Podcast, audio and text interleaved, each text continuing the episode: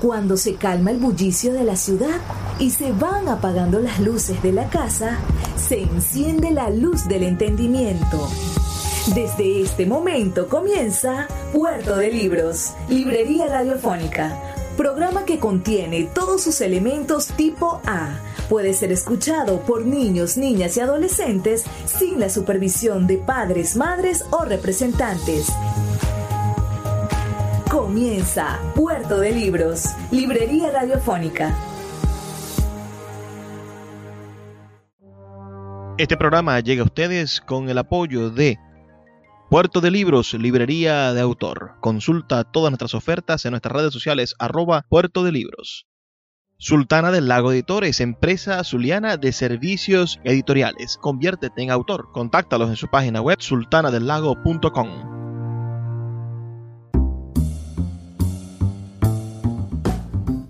Muy buenas tardes. Seguimos en esta feria independiente del libro de Maracaibo. Esta tarde vamos a estar compartiendo con ustedes la presentación de dos novelas uh, que, que, podrían ser de alguna manera una misma novela. Agradezco mucho a los que se encuentran aquí presentes y a los que se están conectando.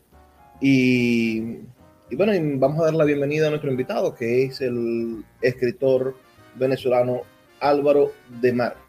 ¿Cómo estás, amigo Álvaro? Hola, buenos días, Luis Peroso.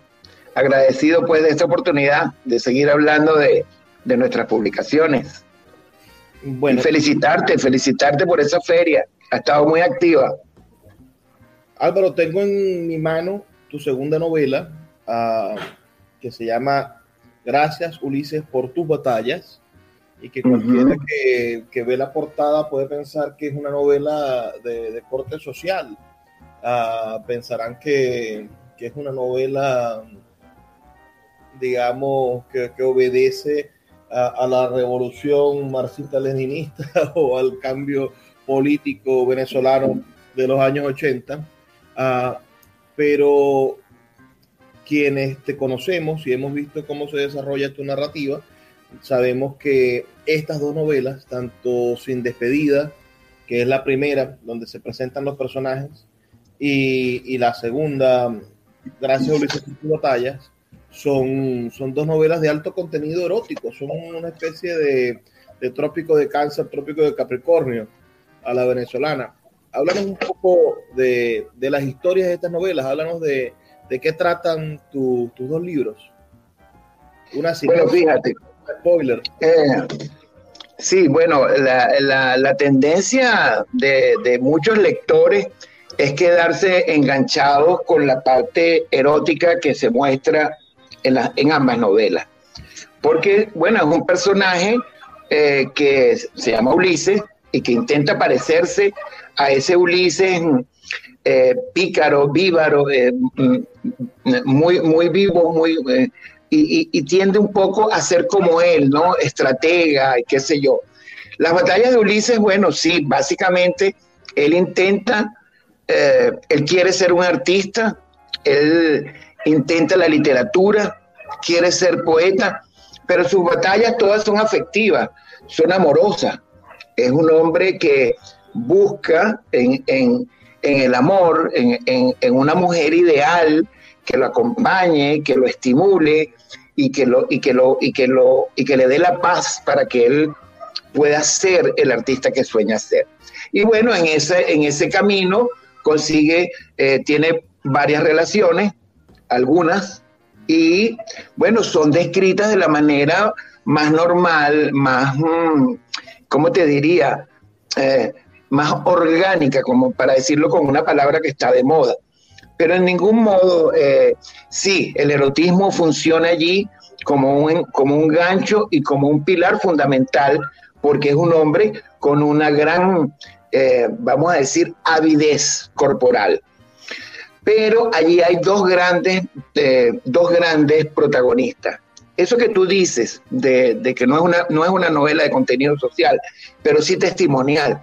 De alguna manera, Ulises, y es lo que yo he dicho, forma parte de una generación de jóvenes, de adultos y, de gente pensante que hubiese podido hacer algo más que simplemente mirar cómo las cosas ocurrían.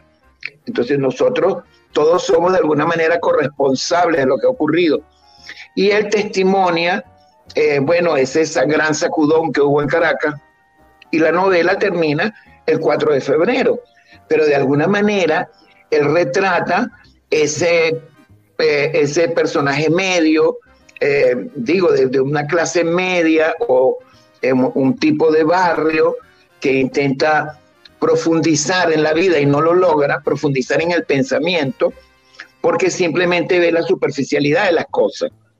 Él es así, él es un, si se quiere, un tipo hasta básico, ¿no?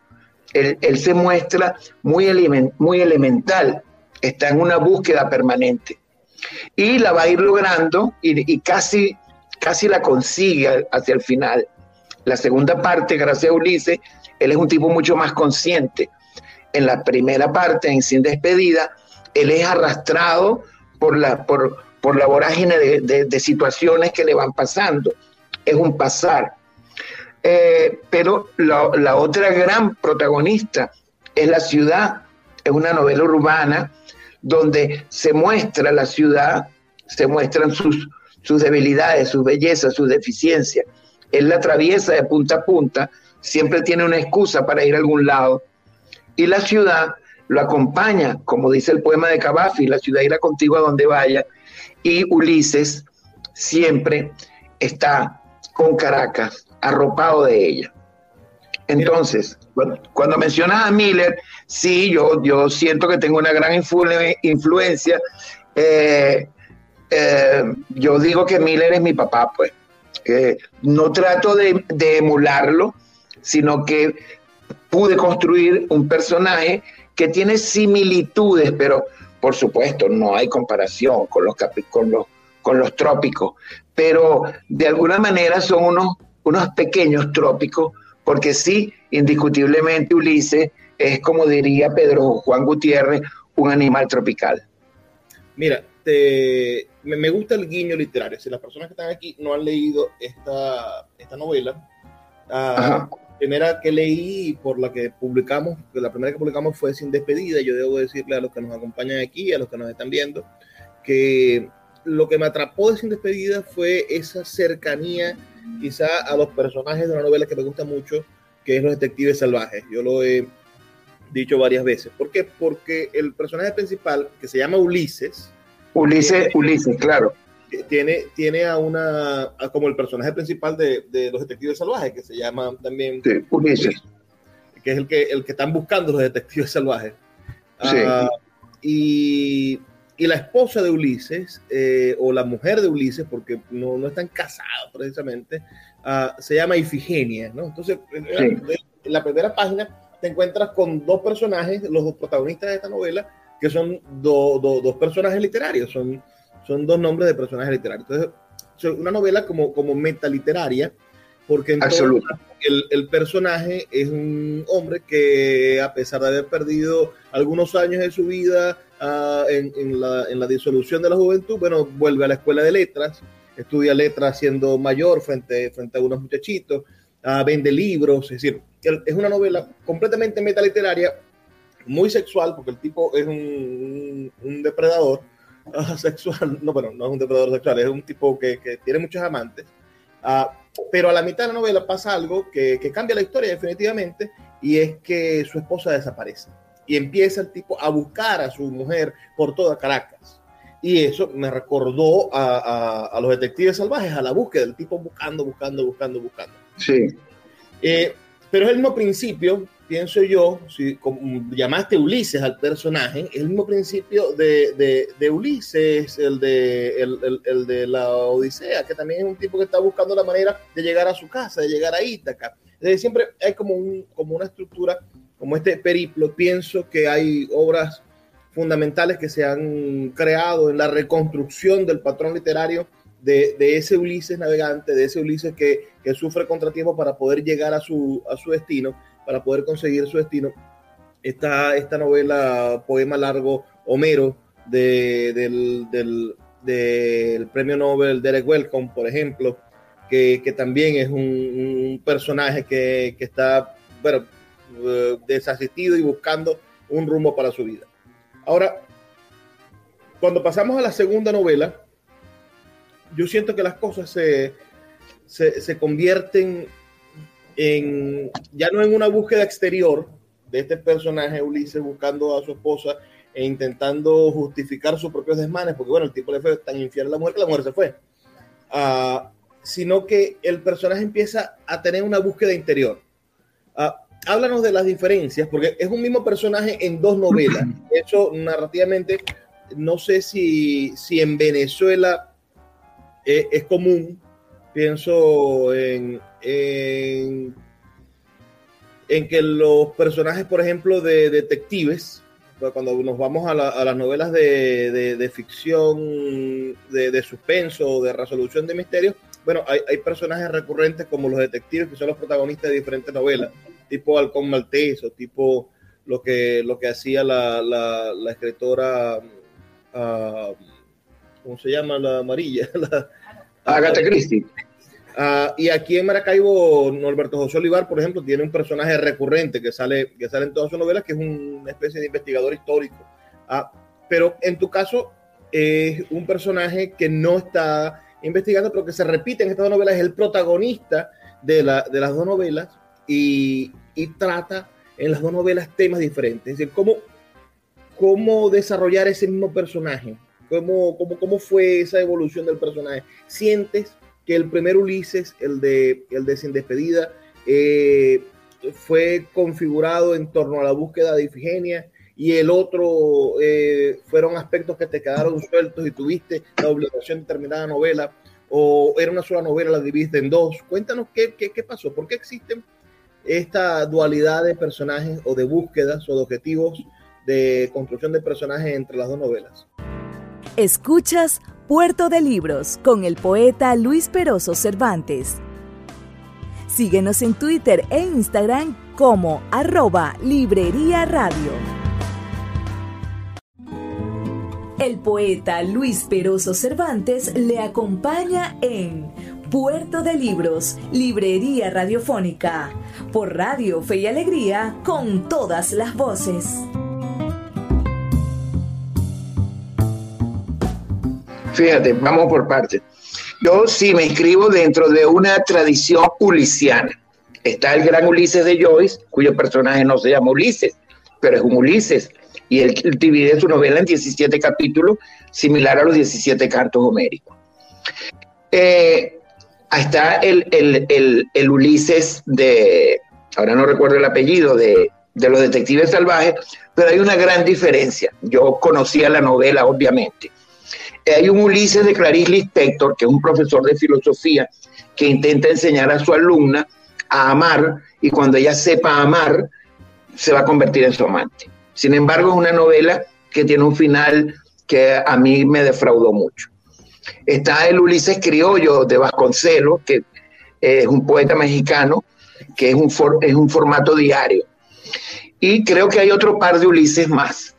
Eh, y novelas que tengan a Ulises y a Penélope, hay, hay varias en el mundo entero. Entonces, digamos que yo me inscribo dentro de esa tradición, pero mi Ulises es absolutamente diferente a todo, porque mi Ulises eh, intenta buscarse a sí mismo, pero tratando de encontrarse en los demás. Él intenta hacer un espejo del mundo. ¿Qué pasa en el primer Ulises? El nombre Ifigenia tampoco es al azar. Ifigenia se sacrifica, tal como es sacrificada en la Ilíada, para que los vientos soplen y las naves puedan llegar a Troya. Igualmente, Ifigenia desaparece de la vida de Ulises. Es lo que presuponemos de, para dejarlo libre, para que él sea lo que quiere ser. Claro, esto es una presunción quizá del narrador y de los lectores, pero Ifigenia está puesta allí simbólicamente. Y él nunca más la va a ver, nunca más la va a encontrar. Sí, yo escribí esta primera novela y yo desde el principio supe que esto iba a tener dos partes, porque este es el Ulises que está en la escuela de letras y yo quiero y yo cubro todo su periplo, toda su carrera universitaria. Bueno, no toda, pero ya él está como en el décimo semestre cuando termina la segunda novela, donde él se encuentra a una poetisa llamada Clara, que es igual a él. él eh, eh, eh, desde el principio, como te digo, yo supuse que eso iban a ser dos novelas y las escribí. Obviamente, hay un cambio en este Ulises. Este Ulises madura. Y lo que lo madura es la escuela. Son las cosas que él va, que él va incorporando a su, a su ser. él habla lo que le dicen los profesores. Él va adquiriendo valor, confianza en sí mismo, comienza a creerse realmente el personaje que es. Y en la segunda parte es un Ulises más maduro y que le da más rienda suelta a sus emociones, porque al principio, en la primera parte, este Ulises es un hombre frío y que simplemente no le importa nada. En eso se parece a los personajes millerianos. En la segunda parte es un hombre, si se quiere, dentro de todo es más caótico, pero mentalmente está más resuelto a lo que quiere vivir. Una vez que termino ambas novelas y una vez que comienzo a tener un, gran feedback, porque esta segunda novela, como tú sabes, tú has hecho una segunda edición, yo lo publiqué primero en freeeditorial.com y allí tuvo más de 3.000 descargas. Y yo recibí unos, un par de cientos de mensajes por Messenger y por el, mismo chat y eh, donde mucha gente interactuaba con el personaje. Muchos lo odiaban y muchos lo criticaban. Y eh, hay gente que ha escrito, por ejemplo, Edilio Peña dice que es una de las mejores novelas venezolanas del siglo XXI que tenga que ver con este tema. Porque el tema sí tiene como fondo cómo se gesta esa revolución. No cómo se gesta la revolución, sino cómo el ciudadano común ve que el deterioro, el deterioro no hace nada y ocurre lo que ocurre. Y, no hay conciencia social ni política. La política está apartada de todo esto.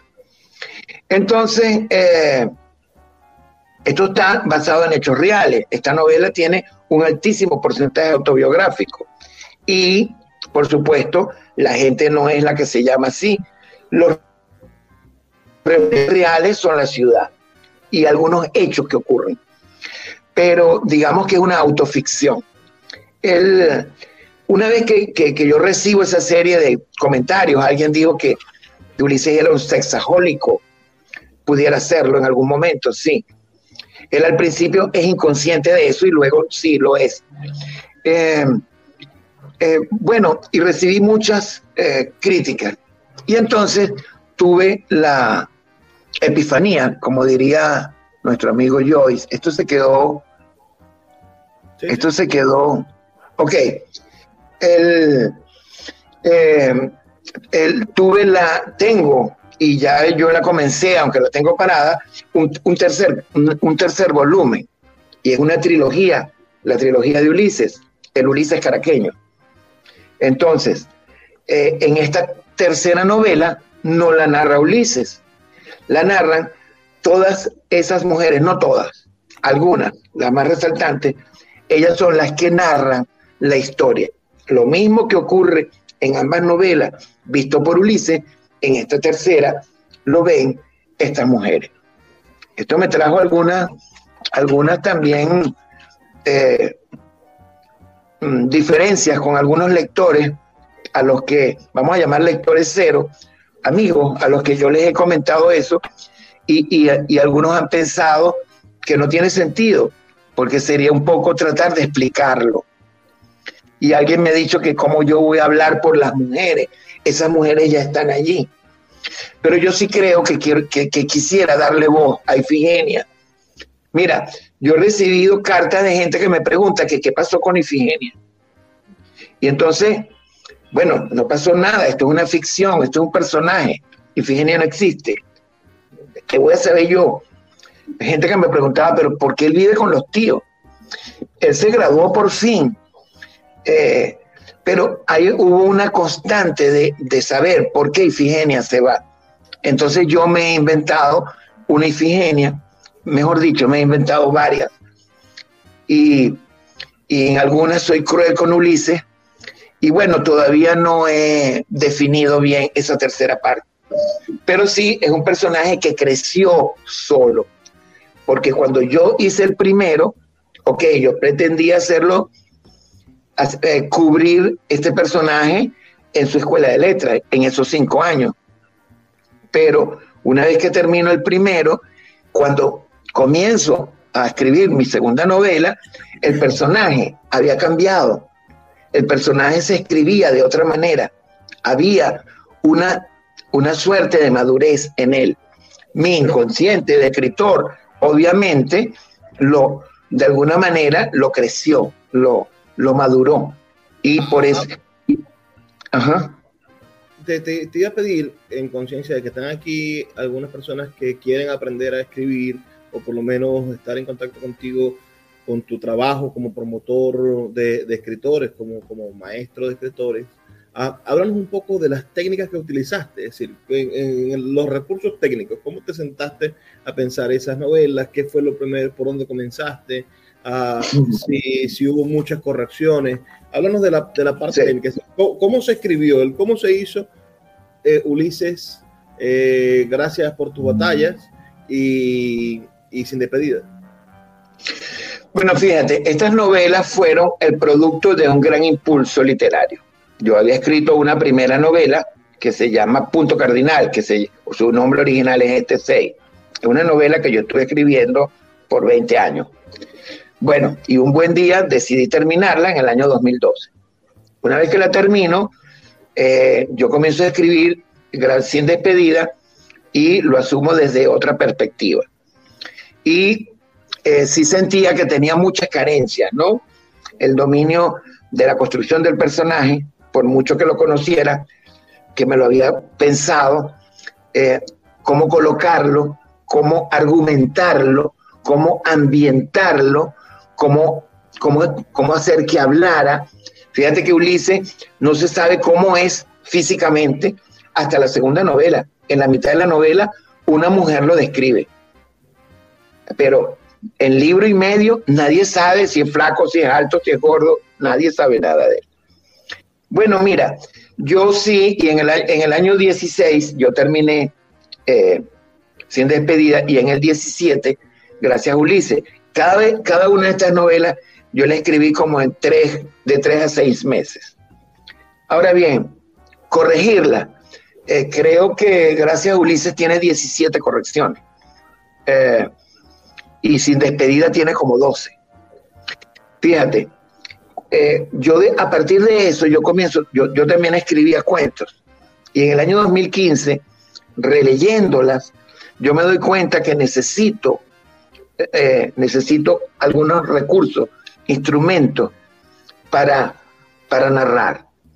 No, no solo, yo, había, yo he leído toda mi vida, desde muy niño, y soy un gran novelero, y yo he leído todas las catedrales de la, de la literatura universal, y bueno, me considero que tengo un buen background, sin embargo, no es suficiente. Entonces yo me puse, yo me hice un taller a mí mismo. Yo comencé a buscar textos que había leído en la escuela de letras, textos que había leído después, y asistí a tres talleres literarios, uno con Carlos Noguera Mora. Bueno, eh, eh, esos talleres en, mucho me llenaron de frustración. Eh, no, no era lo que yo quería. Y entonces yo me fabriqué mi propio taller, donde yo fui viendo el punto de vista, la persona, primera, segunda, tercera persona, a conocer los narradores y a este tema de la ambientación, construcción de diálogo, construcción del personaje, el tono, el punto de vista. Y fui haciendo ejercicio, fui haciendo cuentos donde yo iba eh, Er, educándome a mí mismo de alguna manera. De allí surgió este taller. Yo fabriqué este taller con muchas lecturas. Ahí hay lecturas de Carver, de Borges, de Cortázar, de, de Ribeiro. Yo me hice mi, mi, mi antología de textos. Y luego, bueno, en el 19 surgió este tema de la pandemia y ante la imposibilidad de, seguir trabajando en lo que estaba haciendo, bueno, surgió Corrección Perpetua y puse al servicio de quien lo quisiera mi aprendizaje. Yo, en esos dos años, porque como tú sabes, una es del año 13, otra es del 12 y otra es del 13, pero hasta llegar a, la Sultana del Lago en el año 19, bueno, pasaron seis años. Y, en esos seis años, esa novela, todos los años, las dos novelas, las leía y las releía y las corregía y las corregía. De ahí surgió ese nombre Corrección Perpetuum, porque cada vez que la leo le encuentro cosas y le quiero quitar cosas y le quiero agregar cosas. Escuchas Puerto de Libros con el poeta Luis Peroso Cervantes. Síguenos en Twitter e Instagram como arroba Librería Radio. La librería Puerto de Libros, librería de autor, ya se encuentra en el Teatro Baral de Maracaibo. Puedes acercarte al maravilloso espacio del café del Teatro Baral y allí vas a encontrar un repertorio gigantesco de libros de nuestra librería Puerto de libros, librería de autor. También puedes solicitar cualquiera de nuestros títulos a través de nuestra página web puertodelibros.com.be o a través de nuestras redes sociales, especialmente Instagram, arroba puerto de libros en Facebook, Twitter e Instagram. Puerto de Libros, la mayor librería virtual de Venezuela y ahora también en el Teatro Baral patrimonio cultural de nuestro país. El poeta Luis Peroso Cervantes le acompaña en Puerto de Libros, Librería Radiofónica, por Radio Fe y Alegría, con todas las voces.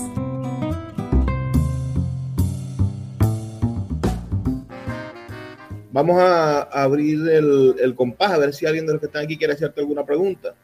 Ok. Eh, puedes preguntar.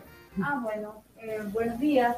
Eh, yo soy periodista, mm, eh, mención periodismo impreso. Siempre me ha llamado la atención escribir, pero nunca lo he hecho. Entonces tengo como la esa cosita allí pendiente, ¿verdad? Me gustaría comenzar a escribir, no sé cómo hacerlo. Y bueno, casualmente hoy conseguí un libro aquí que habla sobre los tipos de texto, los tipos de narrativa, pero no tengo un conocimiento como tal de cómo eh, comenzar, qué debo hacer. Debo, aparte de leer, ¿no? Por supuesto, pero qué ejercicio podría realizar, no sé qué me, qué me recomienda, cómo me puedo orientar. Y bueno, pienso que nunca es tarde para comenzar a hacer lo que uno quiere hacer en claro, la vida. claro que no. Puedes escribir a los 60, a los 80 y a los 100. Mira, fíjate tú, el, el, el, el, uno responde, como dije hace rato, a un impulso. Es decir, si tú quieres escribir, eh, en la cuestión del oficio es ponerse. Es decir, Tienes que sentarte, tienes que hacerte un espacio y un tiempo para eso. Yo creo que debes sentarte, decidir. Yo escribía de madrugada, bueno, porque era el tiempo en que estaba solo, en silencio, lúcido, entonces me paraba a las cuatro y media de la mañana y me ponía a escribir. Hay gente que escribe a mano, yo ya no lo hago, yo escribo sobre la computadora siempre. Eh, siempre es bueno tener un cuaderno donde uno anote la frase, las ideas. Si tú tienes un plan, chévere. Cualquier cosa funciona. Una mirada, un araguaney florido, eh, cualquier cosa puede ser una epifanía. Tú puedes estar comiendo al lado de tu hermanito y no para de hablar y de pronto te dan ganas de agarrar el cuchillo y apuñalearlo. Eso no ocurre, pero ese pensamiento puede ser un pensamiento literario. ¿Qué pasa? Eh, cuando yo digo que lo que hay es que ponerse, bueno, pues pareciera que no es difícil, simplemente dejar lo que se llama el fluir de la conciencia. Y eso que eh, Vargas Llosa llama el magma, dejarlo fluir, escribir cualquier cosa, escribir con pasión, escribir suelto, sin, en ese momento sin querer corregir. Si lo que quieres escribir es una historia, si lo que quieres es soltar, drenar tus pensamientos, puede ser comenzar a escribir con un diario, también es algo fabuloso. Yo llevo diario desde los 17 años y yo le recomiendo a todos mis alumnos a que lleven un diario, un diario de escritor, pero donde también puedes poner lo que compraste en el mercado. Todo, todo cuanto hace una persona es válido. Y como yo digo, cualquier obra, cualquier vida es susceptible de convertirse en una obra de arte. Solo eh, consiste en cómo tratamos ese, esa materia, cómo la contamos. Al principio no nos podemos poner a pensar en la técnica. Escribir, escribir, escribir. Si esto es diálogo, si esto es pensamiento, si esto es acción, yo después veré cómo acomodo eso. Pero en principio hay que soltar la mano, hay que dejar que el pensamiento fluya y, y permitir que algo se escriba. Al principio debería ser emocionante, debería ser como una cosquilla, debería ser sabroso poder escribir. Y cuando tú ya tienes dos párrafos y los lees, tú dices, wow, tengo dos párrafos. Y cuando tú los lees, tú dices, oye, pero ahí hay una idea. Eso, eso es como, como, como una semilla que germina. Y es algo que se vuelve adictivo, algo que comienza a ser necesario, porque tú te vas a expresar y, y, esa, y eso que sale de ti, de alguna manera, es algo que uno quiere, puede ser su sueño, sus deseos, sus frustraciones, sus neurosis, sus preocupaciones. Puedes testimoniar lo que ves. Una de las cosas que más ha impulsado a la gente a escribir es esta pandemia, el encierro. La gente se enfrentó consigo misma. El mejor sitio para conocerse, el mejor sitio para entenderse, el mejor sitio para conciliar con uno mismo es en la escritura. Es diciendo lo que quieras decir y como lo quieras decir, sin tapujo, sin culpa, sin cristianismo. si quieres decir groserías, di grosería. Si quieres escribir lo que se te ocurra. Porque luego que esa materia esté allí, entonces es que viene el trabajo artesanal de, de, de pulirlo, de convertirlo en una obra. Pero siempre que escribamos debemos pensar que estamos haciendo una obra y tenemos que creernos el poder de nuestra palabra. Nosotros como hacedores de mundos, como de miurgo, tenemos el poder. La palabra es capaz de crear cualquier universo. García Márquez construyó sus 100 años de soledad. Faulkner construyó esos mundos maravillosos. Borges, todos construyen mundos maravillosos. Nosotros somos capaces de hacerlo a partir de nuestro mundo, de nuestra realidad, de escribir lo que conocemos. Y si fabula, y si tienes una imaginación, pues dale rienda suelta a tu imaginación también tu intuición te debe decir dónde parar y cómo hacerlo. Por supuesto que hay cosas elementales que hay que saber, que se pueden conseguir en YouTube, en, talleres que hay por ahí. Y bueno, y, y creo que siempre es bueno tener a alguien que te guíe. Yo, el taller que brindo en corrección perpetua tiene cuatro ventajas. Uno, me voy a hacer propaganda el que, el que lo dicta es un escritor. Yo no soy profesor de literatura, yo he sido un lector y ahora soy escritor. Trabajo, mi, mi trabajo es escribir y leer y escribir. Y entre esas dos cosas, reflexionar, pensar. El silencio es creativo, es un silencio activo. Ahora bien, las ventajas. Yo soy escritor, yo he pasado por todo. Yo sé lo que es no querer arrancar, yo sé lo que es el saboteador interno que te dice, ay, qué porquería escribiste. No, vale, eso, que contaste ya eso lo contó Bolaño, ya eso lo contó eh, Clarice Lispector. ¿A quién le va a interesar otro Ulises en Puente Hierro o en Chacao? No, es decir, hay que luchar con ese, con ese saboteador que te dice duerme un rato más, que te dice, mira, no vale la pena, hay millones de gente escribiendo. En principio, repito, se escribe para uno mismo. No hay que pensar en la fama ni que vamos a ser grandes escritores. Yo ya, yo, yo ya sé que no voy a ser famoso, ni que me voy a hacer rico, pero escribo obras que me satisfacen y, y, donde yo sí creo que estoy haciendo algo. Yo, Primero por mí. que sea famoso y rico. sí, sí, no, pero, pero todavía tenemos tiempo. Lo otro, eh, mis talleres son personalizados. Yo no doy talleres a grupos. Bueno, de vez en cuando lo hago, ya cuando están en el tercer nivel, pero yo, eh, yo desconfío mucho de la crítica colectiva, de cuando tú te reúnes cinco, ocho personas y alguien lee y los demás comienzan a opinar y a veces, sin darse cuenta, te clavan unas estacas que son difíciles de sacarse. Entonces, uno cae eh, abatido por una mala palabra o por una mala apreciación y, y a veces eso no es importante. No es importante que me entiendan. Es importante que yo diga lo que quise decir. La búsqueda del estilo propio y de la voz narrativa propia solo se da en el ejercicio, en el oficio. Es decir, un buen cirujano es cirujano después que ha operado 200 veces y las primeras veces habrá matado a alguno, pero igualito. No sé quién era Stephen King o, o un gran escritor de ciencia ficción que decía, escribe todas las semanas un cuento, que al final del año los 52 no todos pueden ser malos. Yo creo, yo creo en el oficio como la única forma de purificarse. Es necesario vivir.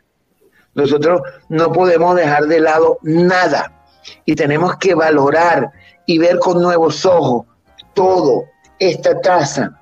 Hay que vivir con atención. Un escritor debe poder transmitir lo que es tener esta taza tibia entre las manos y sentir el olor, el aroma de ese café. Tenemos que poder estimular a la gente con lo que decimos, poder transmitir eso. Y la única manera es que nosotros que estemos conscientes de la vida que vivimos, que vivamos con atención. Y eso lo dice Armando Rojas Guardia, lo decía en sus talleres, vivir con atención, claro, vivir poéticamente. Eso es dificilísimo.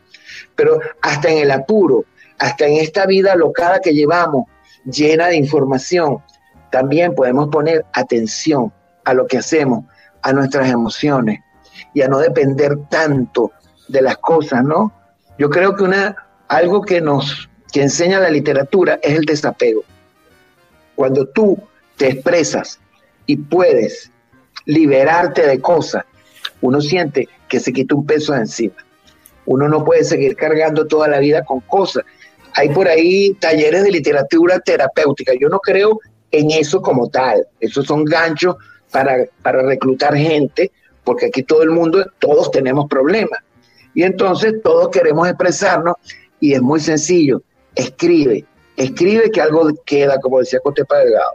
Pero sobremanera, la escritura es liberadora. Tú haces catarsis.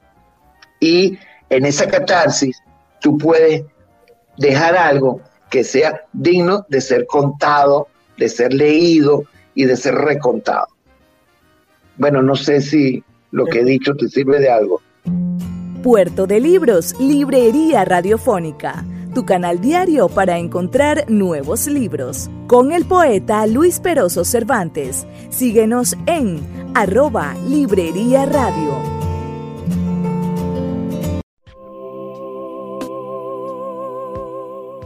Si te gusta nuestro programa, puedes apoyarlo con un pequeño aporte mensual de 2 dólares.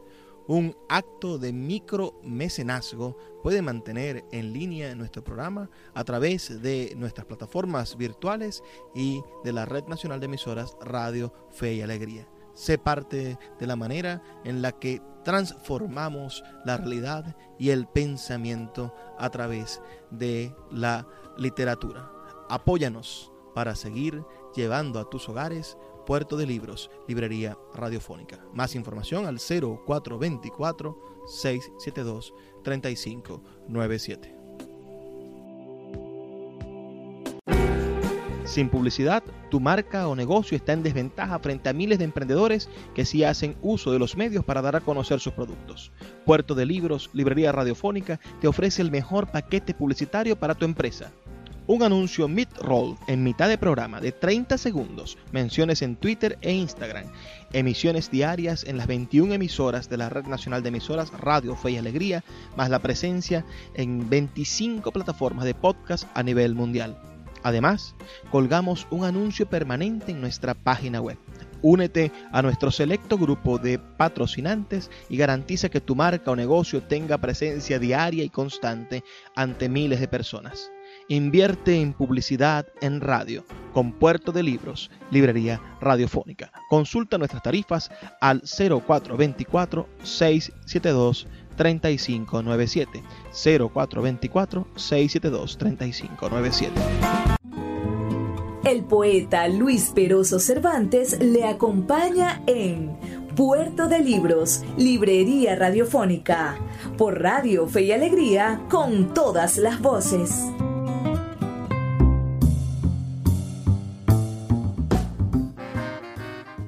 Nombre es Álvaro Di Marco.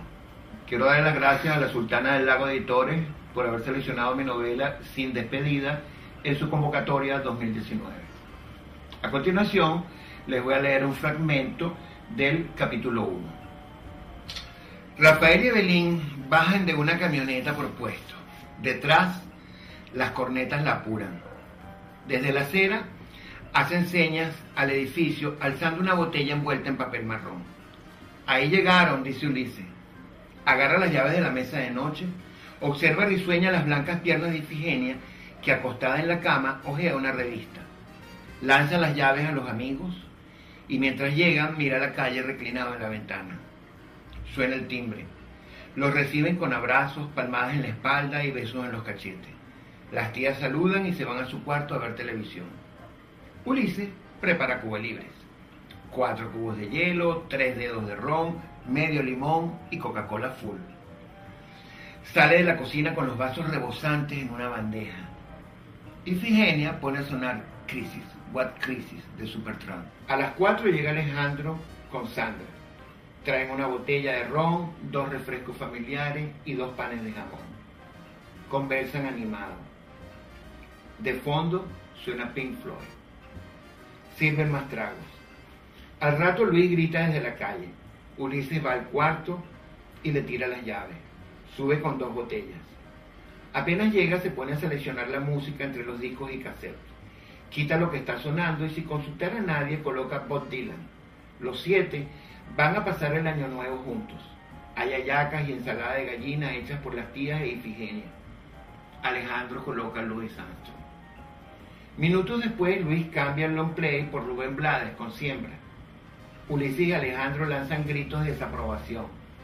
Las tres muchachas hablan de ropa y cortes de pelo. Rafael comienza a comentar el último cuento que escribió. Alejandro, Luis y Ulises escriben poesía.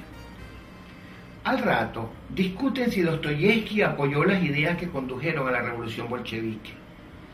Alejandro dice que en Demonios se ve ese aspecto. Defiende las ideas socialistas. Su papá es fundador del Partido Comunista. Ulises considera que Idiota y Demonios son novelas fastidiosas.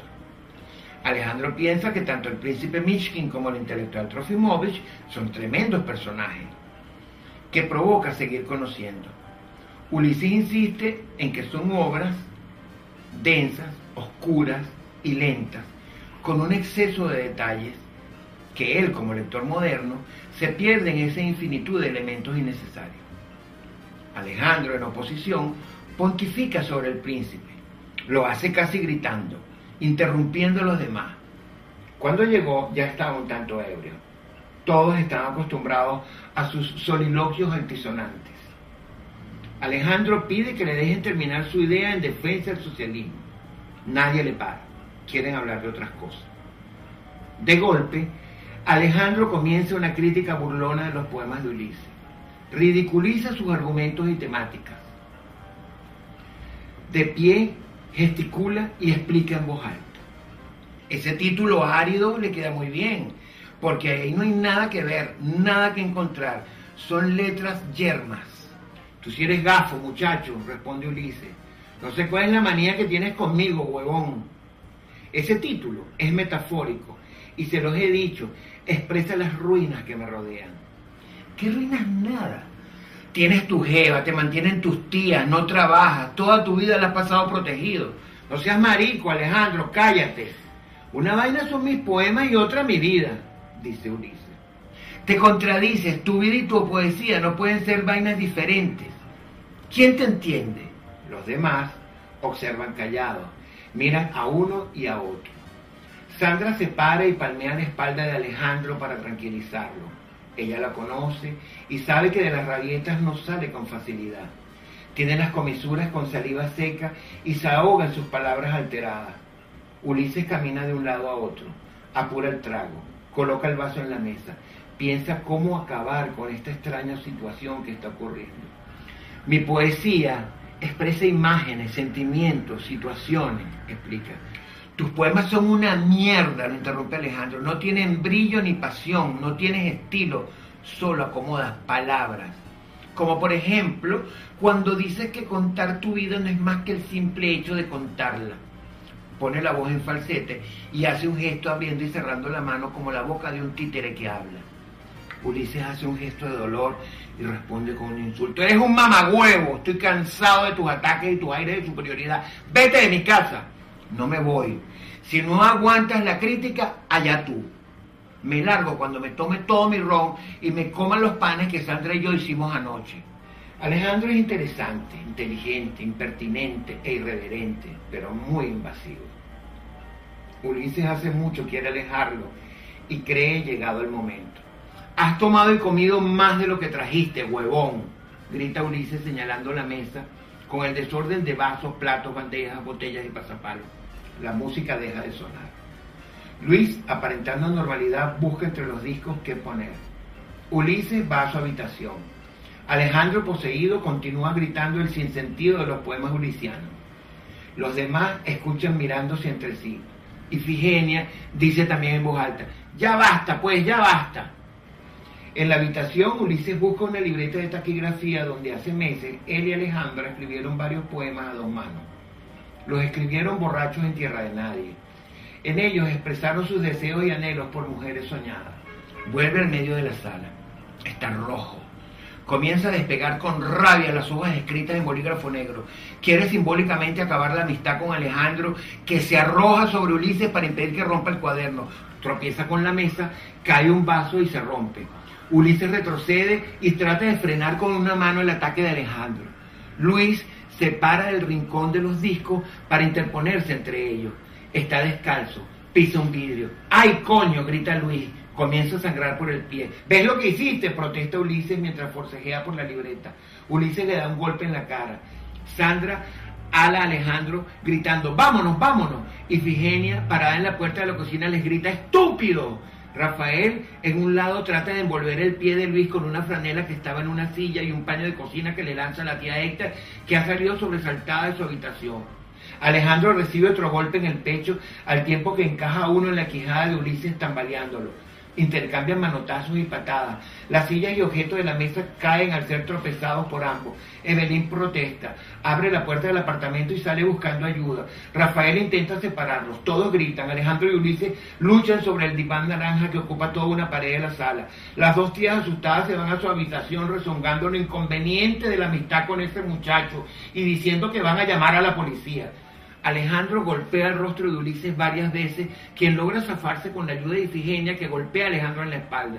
Este le da un codazo en el estómago y casi la tumba. Ella lo maldice. Los dos contrincantes se paran uno frente al otro en medio de la sala. Se miden con los puños cerrados. Rafael rueda los muebles y la mesa para evitar que rompan más cosas. Alejandro busca con la mirada algo para agredirlo. Ulises grita, el coño de tu madre. Eres un desadaptado, todo lo echas a perder, le grita Ifigenia, tratando de meterse en medio. Alejandro agarra de la mesa la botella de ron recién destapada. Todos hacen el gesto de taparse la cara, creen que se la va a tirar a Ulises, pero sale corriendo del apartamento y baja con Sandra, que lo ha estado llamando a gritos desde el pasillo. Los vecinos se asoman a ver la trifulca. Alejandro y su novia bajan las escaleras. Detrás va Rafael para abrir el portón del edificio.